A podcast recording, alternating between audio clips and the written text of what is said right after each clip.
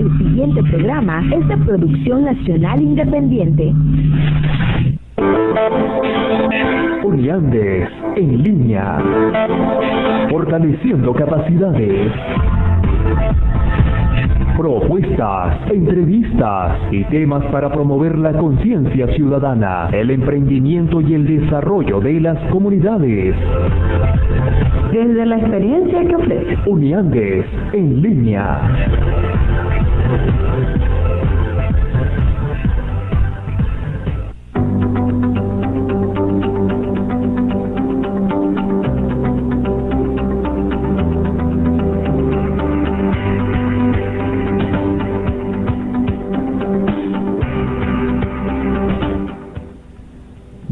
Días a todos, bienvenidos a este lunes 28 de octubre, son las 10 y 2 minutos de la mañana y le damos la bienvenida a este espacio que se llama Uniandes en línea.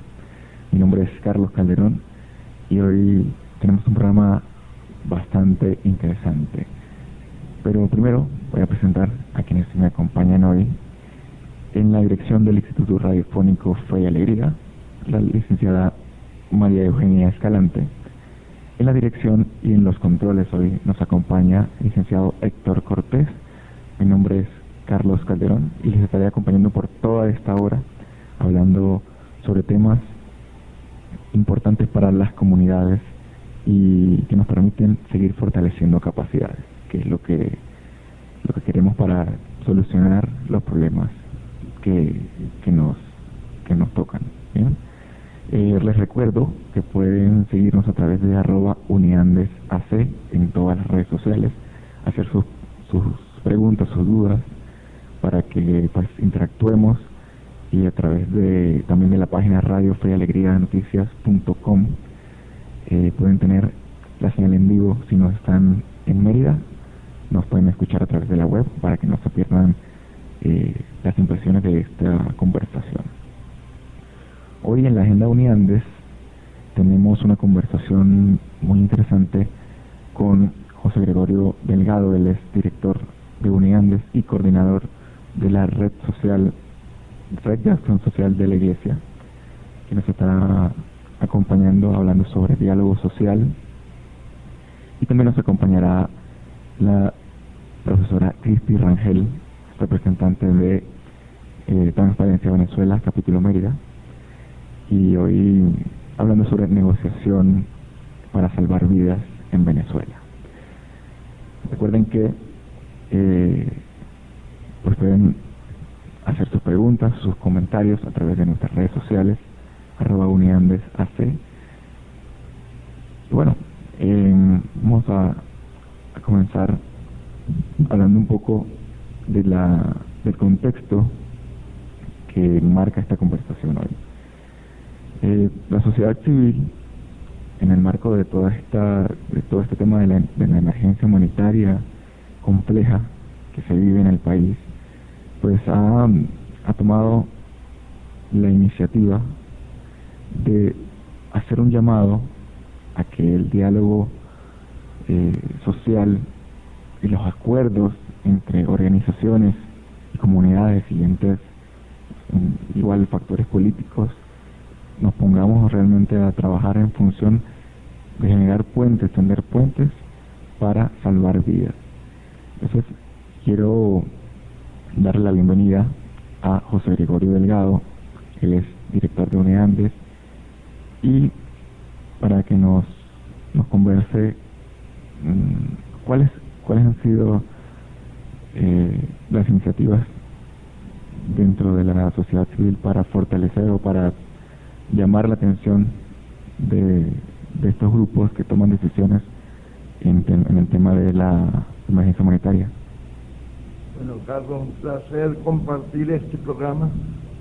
Vamos mmm, aprendiendo a compartir con las comunidades y vamos desarrollando proyectos. Yo creo que esta iniciativa de la sociedad civil ha sido muy importante porque en el contexto venezolano, pues las redes de organizaciones sociales, organizaciones de derechos humanos y organizaciones que trabajan los distintos aspectos de la famosa ayuda humanitaria compleja, eh, nos permite crear redes que generan temas de discusión. Yo creo que las grandes iniciativas han sido la articulación con distintas redes sociales y la posibilidad de abrir un diálogo precisamente con los beneficiarios de los programas que se puedan desarrollar a futuro para ayudar a los sectores más vulnerables de la población. Dentro de la sociedad civil se han creado distintas redes por eh, temas específicos como la salud, la educación, aspectos de servicios públicos, se vincula también el tema alimentario. Entonces, de alguna forma, la experiencia ha sido el interés por crear esas redes como un espacio organizado que es necesario para hacer seguimiento, para hacer acompañamiento y para promover en las comunidades los sectores vulnerables que pueden ser atendidos efectivamente por unos programas que deben ser focalizados territorialmente y al mismo tiempo responder a poblaciones específicas como el caso de los niños, las mujeres embarazadas, los adultos mayores y en algunos aspectos las personas con discapacidad, que es una población vulnerable a nivel internacional. Entonces, creemos que las iniciativas se pueden resumir en esos aspectos y dentro de Uniandes, pues nosotros participamos en una red nacional como es la organización de sinergia que articula a organizaciones en distintos estados del país que nos permite vincularnos con distintos aspectos de los ya señalados y también el caso de la red de acción social de la iglesia es una propuesta de articulación con las organizaciones que prestan servicios sociales y apoyo de las instituciones eclesiásticas. Bien, es, es un tema, digamos, bastante complejo, ¿no? Hay que tener muchas, muchos puntos eh, en común para entenderlo y para también eh, llevarlo a cabo.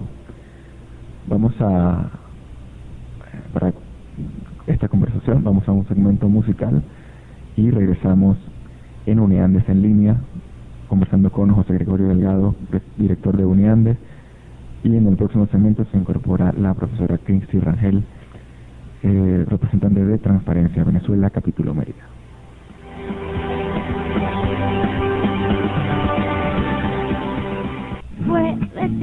Me haya equivocado una y otra vez, pero esta vez es cierto que todo va a ir bien. Lo siento aquí en el pecho y en tu cara también. Y debe ser que pienso igual que ayer, pero al revés. Todo se ve más claro, más fácil, no sé. Las cosas se van ordenando solas sin querer. Dicen que si una puerta se cierra, se abre otra, no sé. Más grande, más bonita y más fácil que ayer. Más fácil que ayer. Y esta vez, lo que en vez de una puerta viene un ventanal muy sólido, muy fuerte y con vistas al mar, con vistas al mar. Y puede ser que me equivoque otra vez, y puede ser que vuelva a perder, pero la vida me dice de sentirme bien. Y puede ser que me equivoque otra vez, y puede ser que vuelva a perder, pero la vida me dice que me toca miedo de sentirme bien. Oh.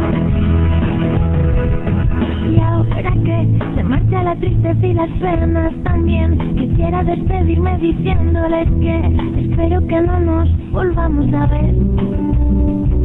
Y debe ser que pienso igual que ayer, pero del revés. Todo se ve más claro, más fácil, no sé. Las cosas se van ordenando solas, sin querer.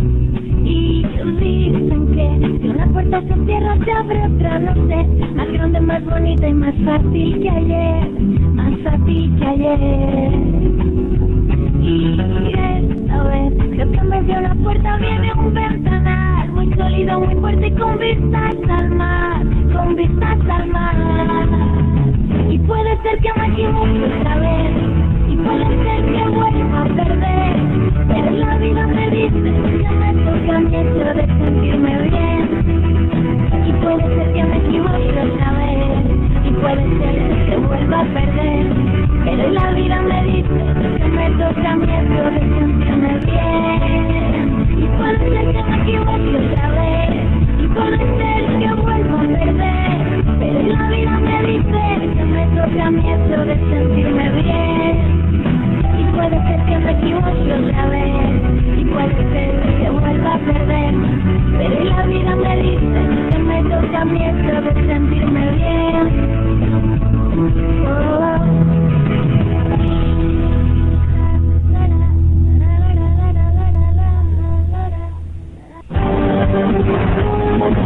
regresa Uniandes en línea. Seguimos con Uniandes en línea.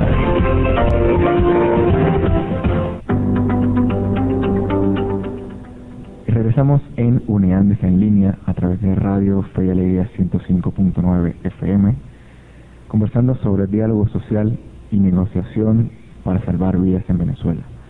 Un tema eh, complejo y, que requiere el esfuerzo de, de todos para lograr eh, para lograr modificar esta realidad que vivimos. Recuerden que pueden hacer sus comentarios y preguntas a nuestros invitados el día de hoy a través de arroba uniandesac en todas las redes sociales. Le damos la bienvenida a nuestra conversación a la profesora Cristi Rangel. Ella es profesora de la Universidad de los Andes y también es representante de Transparencia Venezuela, capítulo Mera. Bienvenida, Cristi.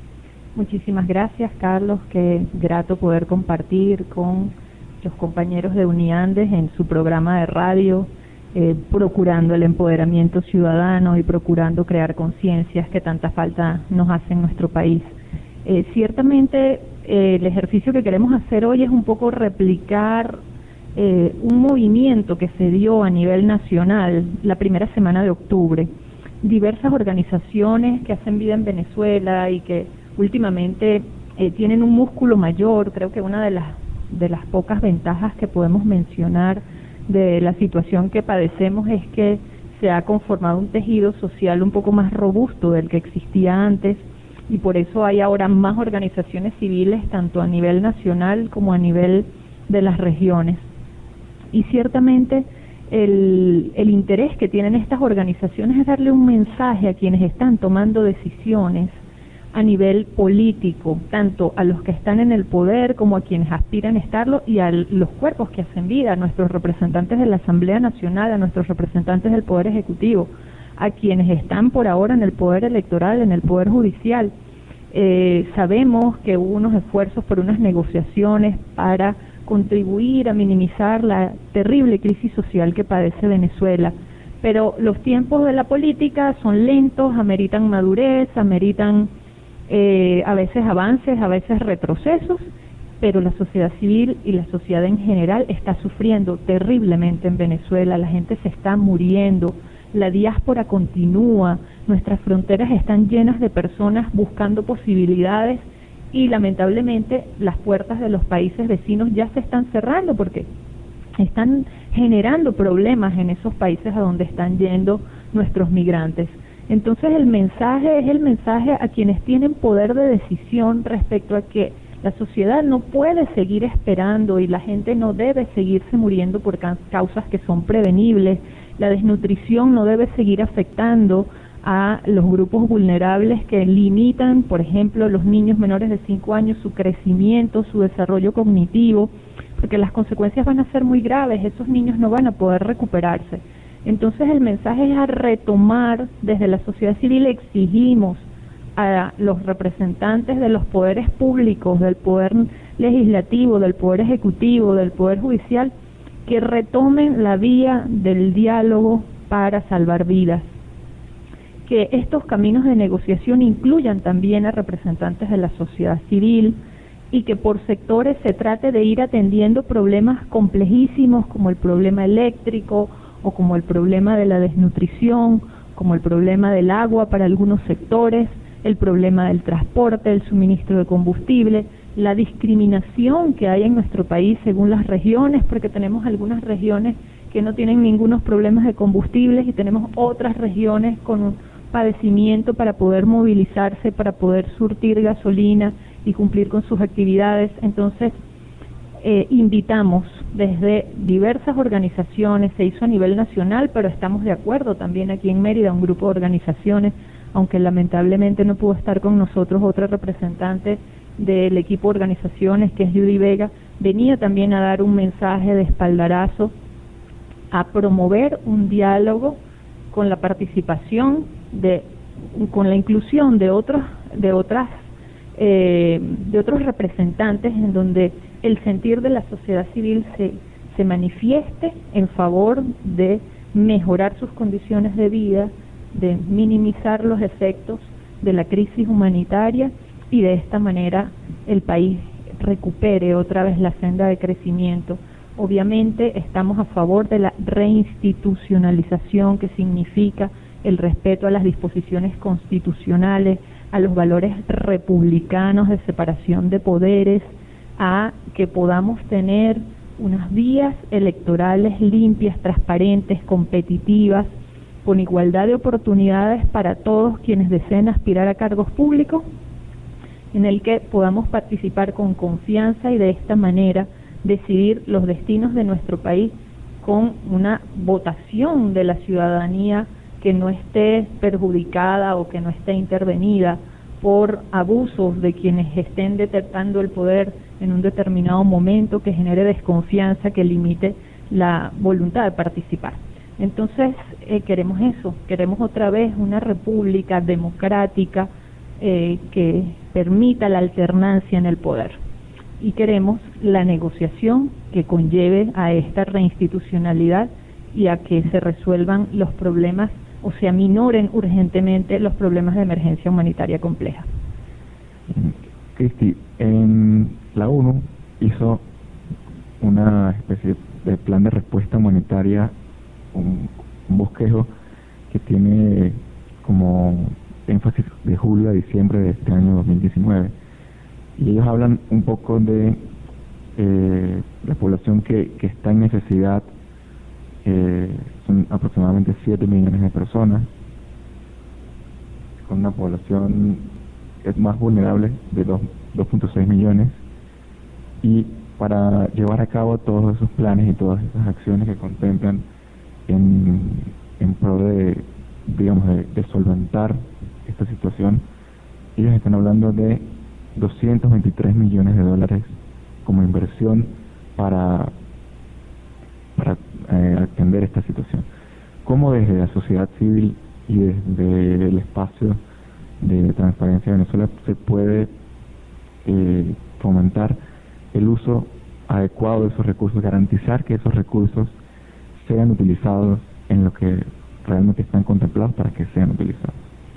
Bueno, la propuesta de transparencia Venezuela es que existan procedimientos y mecanismos claros en el manejo de los recursos. Si tuviéramos una donación, se convierte en un recurso público si lográramos un fondo de las regalías petroleras, es recurso público. O sea, todo dinero que vaya a atender necesidades colectivas y que en este caso fueran a resolver los problemas de emergencia, son fondos públicos y por lo tanto deben respetar los principios que están en nuestras normas de eficiencia, transparencia, eficacia y manejo con total probidad e integridad. Pero eso no basta declararlo en una norma, porque ya está en nuestra Constitución y en la Ley Orgánica de Administración Financiera del sector público, pero en la práctica no se cumple.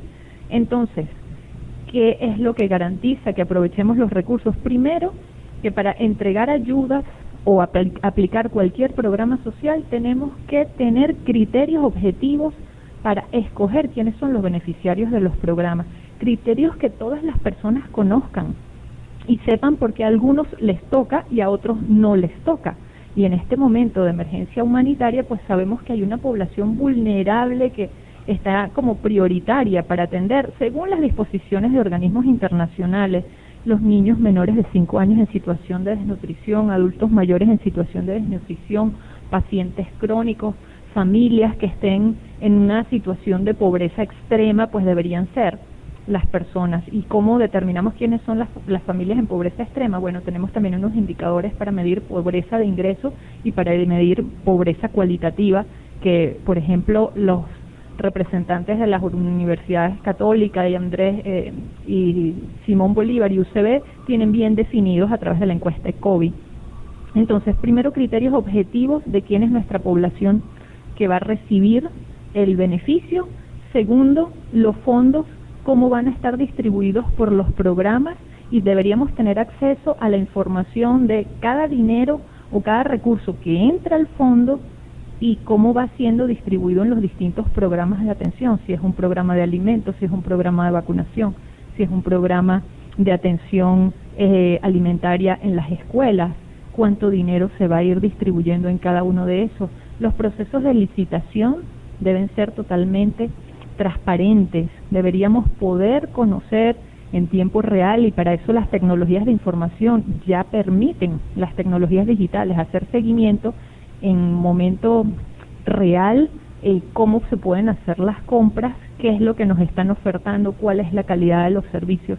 Entonces, las contrataciones para atender estos programas también pueden ser transparentes y sobre cada ejecución debería haber una rendición de cuentas detallada, exhaustiva, completa, oportuna y con datos que estén dispuestos en formatos abiertos, es decir, datos reutilizables que permitan a cualquier organización hacer seguimiento. Estos son como los elementos básicos que deberían cumplirse. Perfecto. Vamos a un corte musical y regresamos en esta conversación que está bastante interesante y compleja y muchos temas que hay que tener en cuenta.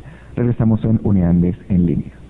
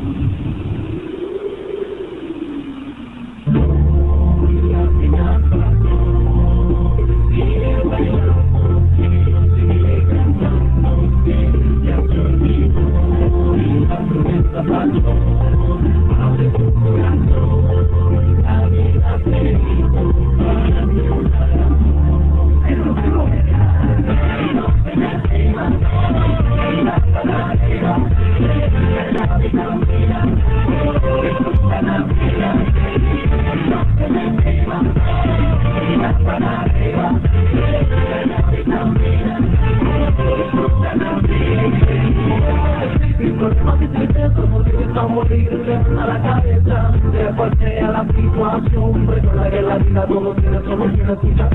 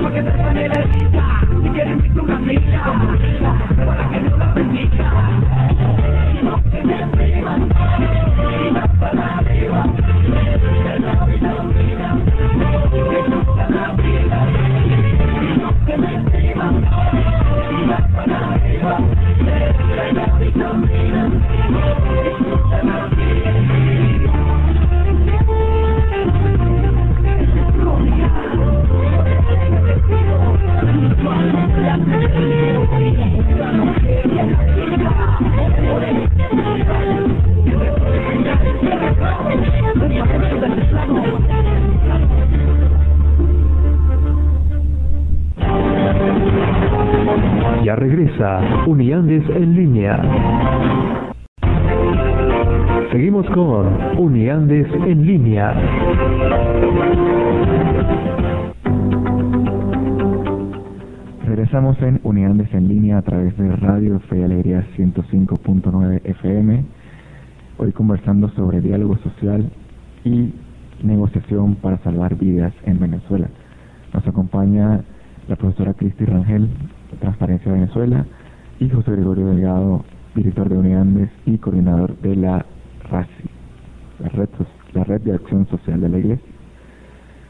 Segmento quisiera que cada uno compartiera su, su visión sobre cómo, porque eh, ya hablamos de la transparencia y de cuáles son, digamos, los mecanismos y los procesos para controlar que los fondos sean utilizados en lo que deben ser utilizados, pero cómo motivar a la gente, cómo fortalecer eh, ese sentido de pertenencia de las personas para que se involucren en todos estos procesos que son necesarios para atender desde las comunidades en apoyo de todas las asociaciones, de, de, de, de todas las organizaciones civiles para eh, hacerle frente a esta a este proceso. Sí, bueno, Carlos, yo creo que efectivamente el tema del diálogo social entra como una herramienta de cómo se pueden realizar las cosas. En la medida en que los sectores vulnerables generen sus espacios de diálogo y permitan establecer sus prioridades, incluso sus diagnósticos localizados para que efectivamente las organizaciones de la sociedad civil puedan hacer un proceso de acompañamiento a las comunidades, los espacios de diálogo social permiten la adquisición de esa información y se siente una corresponsabilidad con los beneficiarios de los posibles programas de apoyo humanitario.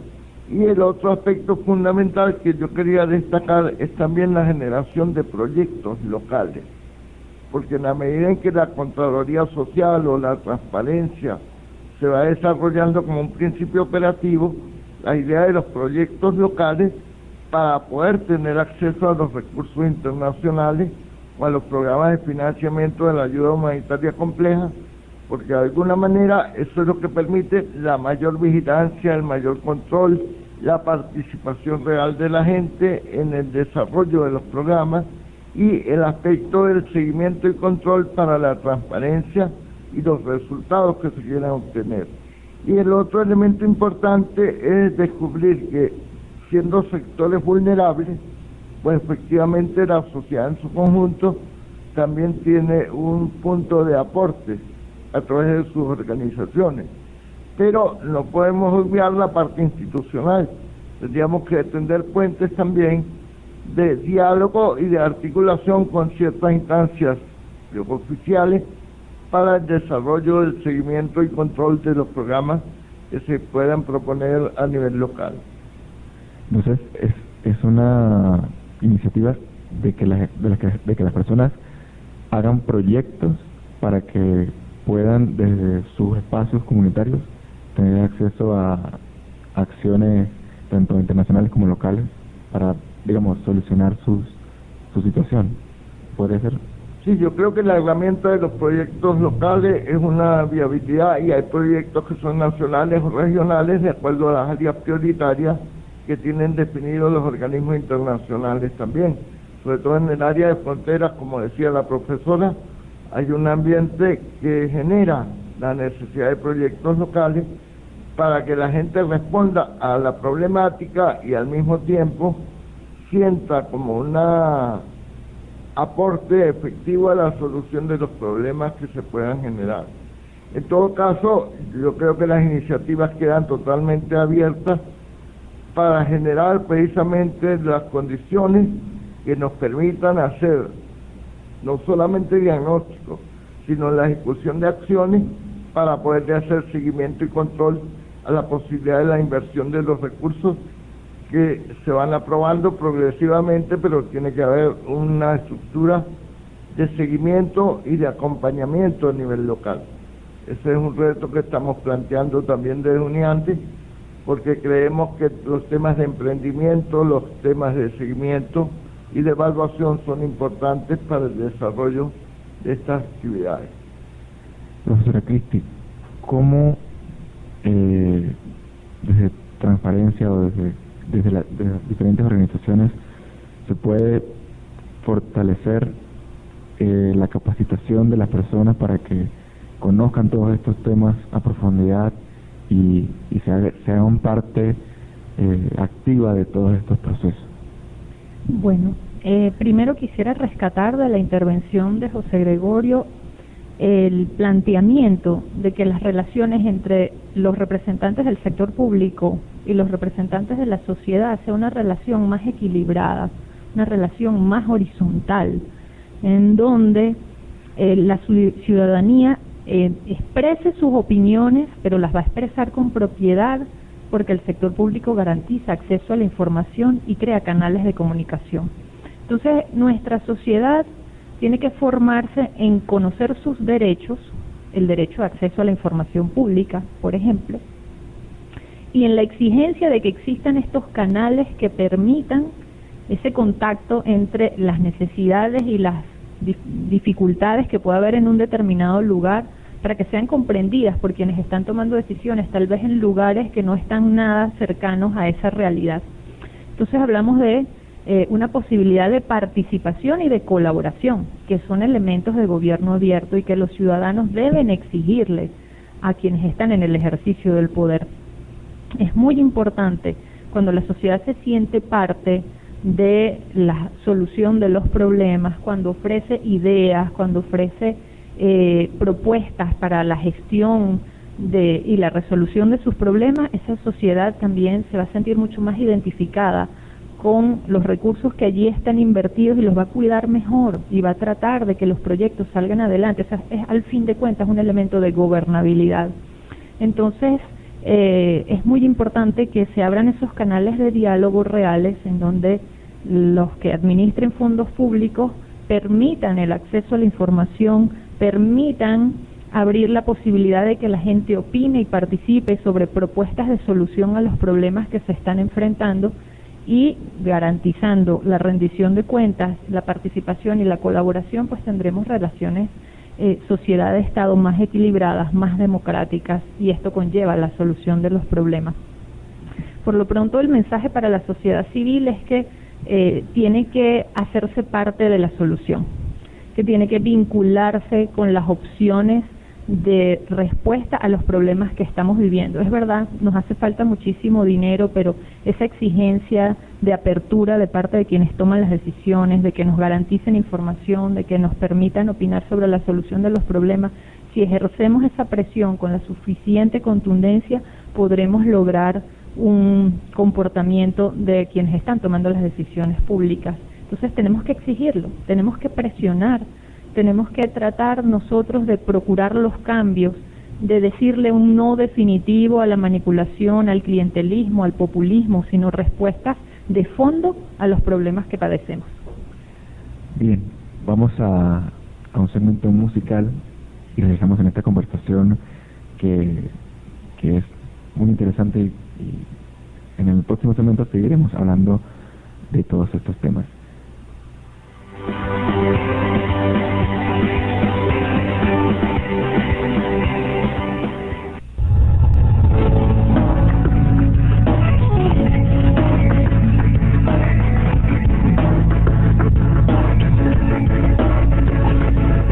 Odié la prisa para amar con calma mundo de ilusiones que se alcanza, hablar bajito para gritar más fuerte, existe un mundo de colores diferentes, con fuerza para calmar los llantos, buscar la letra simplemente con un salto, dejarte el alma en cada despedida y así tener una excusa para volver. Me quedaré. Calladito para huir de verdades que no diré si no esta canción como escuchar a mi voz la vida está cansada de vivir por ti hay que romper barreras déjate de historia y comienza a ser feliz hay que soñar hay que cumplir los sueños y poder pintar el brillo en el aire ahora te pregunto ya mañana Dios dirá y Dios dirá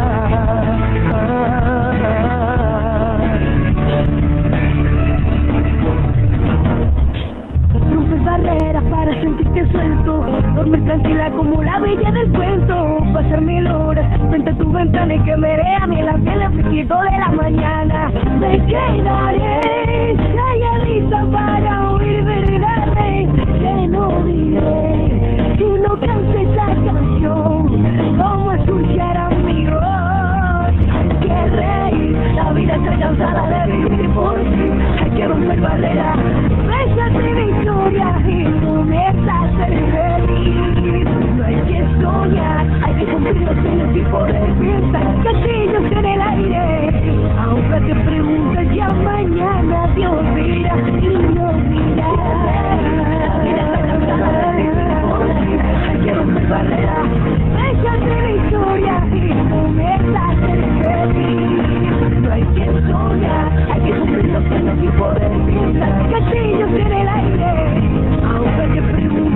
mañana Dios dirá me quedaré calladito para oír verdades que no diré. Si no canto esa canción como escuchar a mi voz hay que reír la vida está cansada de vivir por ti. Hay que romper barreras déjate victoria y comienza a ser feliz. Hay que soñar los sueños y poder pintar castillos en el aire Ahora te preguntas ya mañana Dios dirá y Dios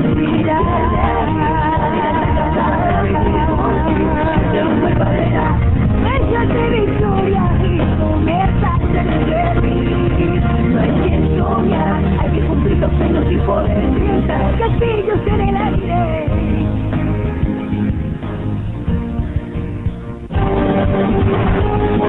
Ya regresa Uniandes en línea. Seguimos con Uniandes en línea.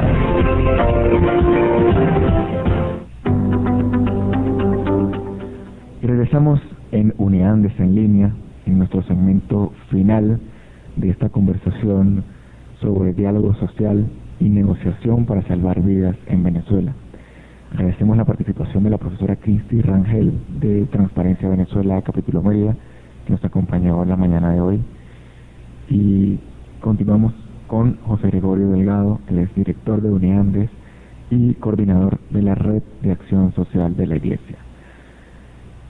José Gregorio, eh, en este segmento final quisiera dar un poco más de reflexión y reforzar la invitación a las personas para que se sumen a esta a este movimiento, a esta forma de solucionar sus problemas a través de la participación.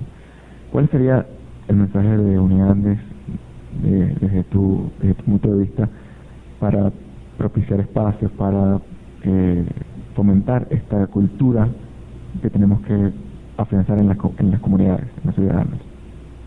Sí, yo, yo pienso que dentro de la propuesta de unidad de uno de los aspectos interesantes es la generación de capacidades precisamente para buscar la solución conjunta de los problemas. Estamos diciendo que debe haber unos diagnósticos y el tema de la ejecución de acciones o propuestas que permitan dar solución a esos problemas. Entonces, en ese contexto, una de las instancias de participación básica tiene que ser la propia comunidad organizada y generar experiencias de talleres, de encuentros, de reuniones, de oportunidades de capacitación para ir evaluando elementos de necesidades desde el punto de vista de las capacidades que se tienen para aportar desde las comunidades sus alternativas de solución. Y en ese contexto mi reflexión, digamos, está más bien dirigida a la importancia que nos comportemos con un criterio de ciudadanía, con un criterio de derechos y deberes, pero también con un criterio de exigencia a las instituciones públicas, por ejemplo, para recuperar las instancias de control institucional y que las comunidades se vinculen directamente con los representantes políticos que están actualmente en el poder o los que aspiran a futuras gestiones para generar un mecanismo de control institucional donde el ciudadano tenga acceso a través de la participación, lo que llamamos nosotros la incidencia pública. La participación es un derecho, pero tiene que concretarse a través de mecanismos establecidos en las leyes y el otro elemento es la voluntad operativa de la gente para participar, dedicar tiempo y oportunidades a la generación de esas soluciones. Este es un, un trabajo y una, una labor que no se paga. Como ciudadanos no podemos esperar que estas cosas sean eh, trabajos, sino que tenemos que, digamos, eh, hacer tiempo para actuar debidamente en todos estos procesos y proyectos, porque de, de nuestro interés y nuestra voluntad depende de que estos proyectos salgan adelante. Quiero rescatar aquí un tema que me parece importante, y porque mucha gente puede pensar, ok, ¿cómo, cómo dialogo mm, con una persona que está muy a los extremos de, en sus opiniones, muy radicales en sus opiniones? ¿Cómo cómo fomentar esa, esa capacidad de sentarte al lado del otro y articular, a, eh, a pesar de sus diferencias que puedan tener, cómo llegar a un acuerdo para desde la comunidad accionar de forma positiva. Sí, bueno, hay un aspecto cultural desde el punto de vista de evitar las situaciones de polarización, pero los espacios tienen que partir de una negociación y de acuerdos concretos porque en la medida en que los actores que están polarizados, que pueden tener una capacidad de respuesta institucional, ven al ciudadano preocupado por sus soluciones, pero también activado para generar ese tipo de actividades, pues permite efectivamente eh, ir creando puentes que eviten la polarización. Y un diálogo abierto, porque si el diálogo está con una agenda oculta, no tiene sentido que se genere una negociación con agendas ocultas que no van a dar la solución. Entonces, abrir el diálogo a partir de agendas concretas, temas concretos, mecanismos de seguimiento en el tiempo y ubicar en los espacios territoriales donde se van a hacer las soluciones concretas en favor de las comunidades que se diagnostiquen como las más vulnerables y que sean una oportunidad de encuentro para todos, porque los temas de la vida, estamos hablando de rescatar la vida humana, de evitar que se siga muriendo la gente. Entonces, la vida nos interesa a todos, independientemente de las posiciones políticas o de las condiciones que se van generando en la sociedad. Entonces, yo creo que ese criterio es importante para que la gente defienda su derecho a la vida pero con una oportunidad de encuentro también entre todos los miembros de la comunidad, con espacios que permitan no solamente la solución del problema, sino resolverlo democráticamente, que permita la expresión de la voluntad colectiva para generar esa solución. De verdad que estamos agradecidos por, por tu participación por la participación de la profesora Cristi en este tema tan, tan complejo quizás de, entender para muchos, pero que es necesario eh, traer a la mesa para hablar sobre él y explicar de manera detallada cómo hacerlo y cómo invitar al ciudadano a formar parte de esto. Porque al final eh, el impacto es en el ciudadano, directamente en el ciudadano, y es importante que él tome parte, tome conciencia de que es necesario para las soluciones, no simplemente dejarle estos niveles al nivel político, sino que también sea parte de esta conversación, de esta comunicación. hemos llegado al final del programa por el día de hoy. Eh, la, la hora se nos pasa volando realmente. Y bueno, la idea es que sus comentarios, sus preguntas, las puedan hacer a través de nuestras redes sociales y podamos amplificar esta conversación. Si ustedes quieren que en su comunidad eh, organicemos algún tipo de jornada, algún tipo de espacio para hablar sobre estos temas, para sobre este y sobre otros temas que ustedes consideren prioritarios, pueden hacernos saber por allí y podemos organizarlo a través de los diferentes proyectos que tenemos para que para que los llevemos a cabo y seguir fortaleciendo capacidades, que es lo que busca este espacio. No me queda sino despedirme agradeciendo a quienes nos acompañaron la mañana de hoy. En la dirección del Instituto Radiofónico Fe y Alegría, la profesora María Eugenia Escalante. En la dirección de la estación y en los controles, el licenciado Héctor Cortés. Mi nombre es Carlos Calderón y no me queda sino decirles que tengan un buen día y que sigamos fortaleciendo capacidades. Esto es Uniandes en línea y recuerden que pueden seguirnos a través de arroba Uniandes, en, Uniandes AC en todas las redes sociales y pueden escuchar este programa si tenemos luz, eh, internet, podemos eh, retransmitirlo a las 10 de la noche del día de hoy. Un abrazo para todos y que tengan un feliz día.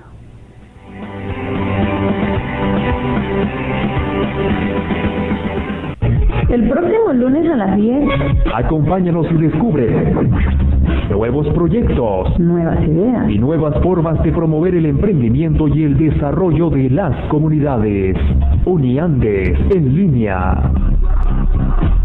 Fortaleciendo capacidades por Fe y Alegría 105.9. Estamos contigo. Estamos con Venezuela. Radio Fe y Alegría. Red Nacional.